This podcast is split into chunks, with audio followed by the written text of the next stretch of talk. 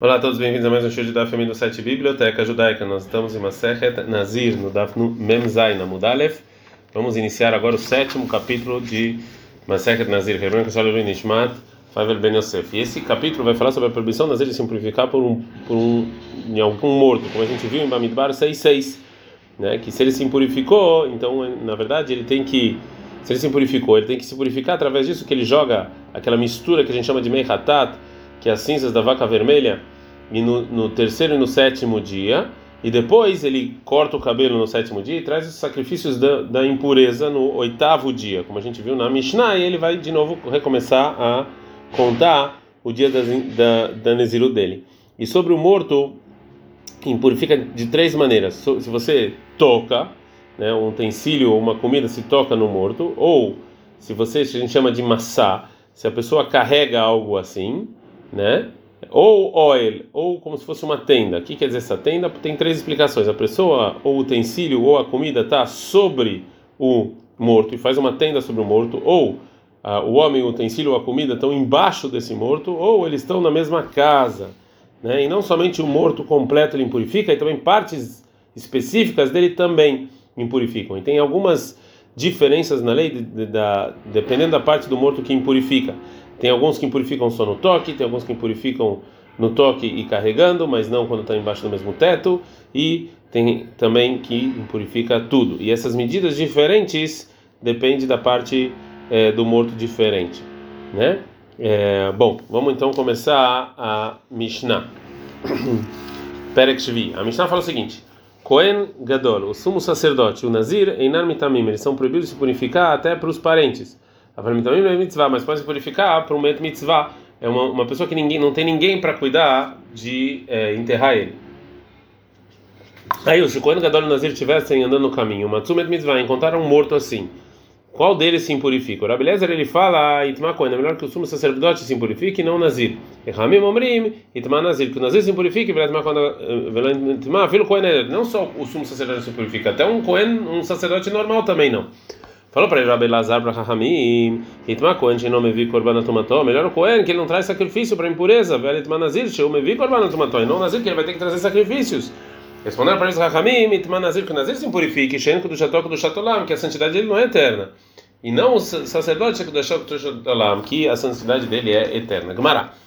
A Gemara vai trazer alguns casos em que duas pessoas proibidas de se purificar para um morto encontram um morto que tem obrigação de enterrar ele, né? É, e tem que fixar qual deles tem que se purificar então. Bicho, mas dá para entender o Kohen Gadol e o Nazir, né? Como a gente viu na Mishnah, que tem discussão, ai Savar, ou seja, o Chachamim Masha, Kohen Gadol Adiv, que é melhor o sumo sacerdote, o sumo sacerdote é melhor e a santidade é maior. Essa Beliezer acha que Nazir que o Nazir é melhor, a santidade é melhor.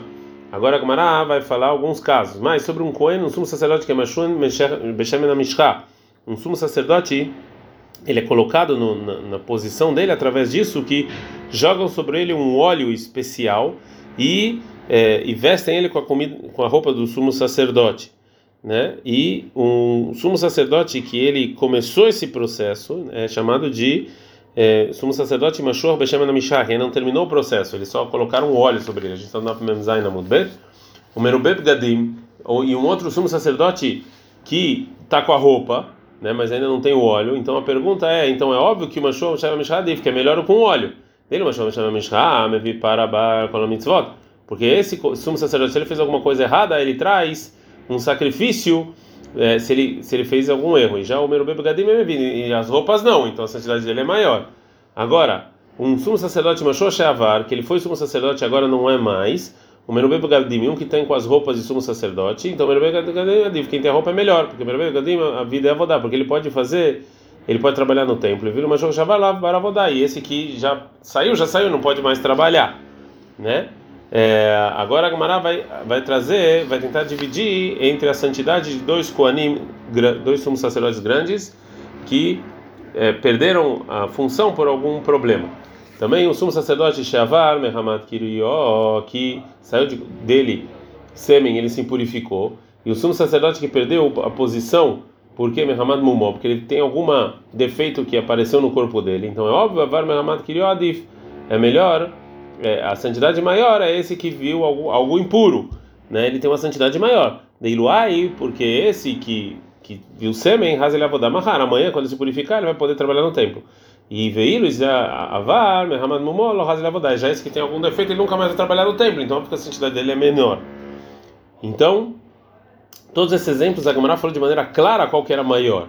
Agora Ibai Lehu, perguntaram na Estival o seguinte, sobre um, um Cohen, que é Mashur Milhamá, que ele foi, foi colocado, ungido com óleo para ir para a guerra, Isgan e o, e o, e o, e o vice do Cohen, do sumo sacerdote, Reminai Hadif, qual deles é, tem a maior santidade?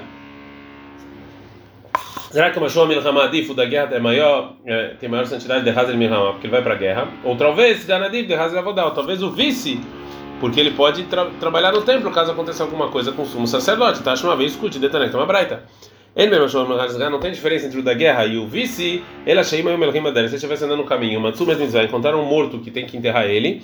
E tamam achou melchama, vai Então, que vai para a guerra, ele se purifica e não o vice, que o vice tem a santidade melhor, maior. Agora, Gmanavé mas a gente tem uma braita que fala Mashua Milhamá, qual é o Tem uma trabalho que fala o contrário, que a guerra vem antes do vice. Responde a Gmará, Marzutra fala, Marzutra não tem nenhuma contradição entre as duas braitas. Calma, está falando de outra lei. Ou seja, se precisa do pessoal da guerra ou do vice para dar sustento para eles, né? E aí qual dos dois? Ou salvar um deles, é, salvar a vida de um deles, então você vai para a guerra. Qual, o motivo? Detalo Beirabim, tem muita gente dependendo dele, que ele é o Cohen que vai para a guerra. Enyantumá, mas sobre impurezas, gana de o vice é, a gente prefere o, vice. Por quê? Detanek toma braita, que Rabbi Antigonus ele fala, Lama Tigunus gana Cohen Gadol. Por que decretaram um vice para o sumo sacerdote? Shemirabo absurdo, porque se acontecer, se virem alguma coisa inválida para o sumo sacerdote, alguém agora vai ter que trabalhar no templo. Então, o vice, ele ele vai no lugar dele. Então, em termos de pureza e impureza, óbvio que a gente sempre fica com o vice e não da guerra, mas em termos de salvar e dar sustento, a gente fica com a guerra, porque não tem guerra sem ele e muita gente precisa dele. Ad -kan.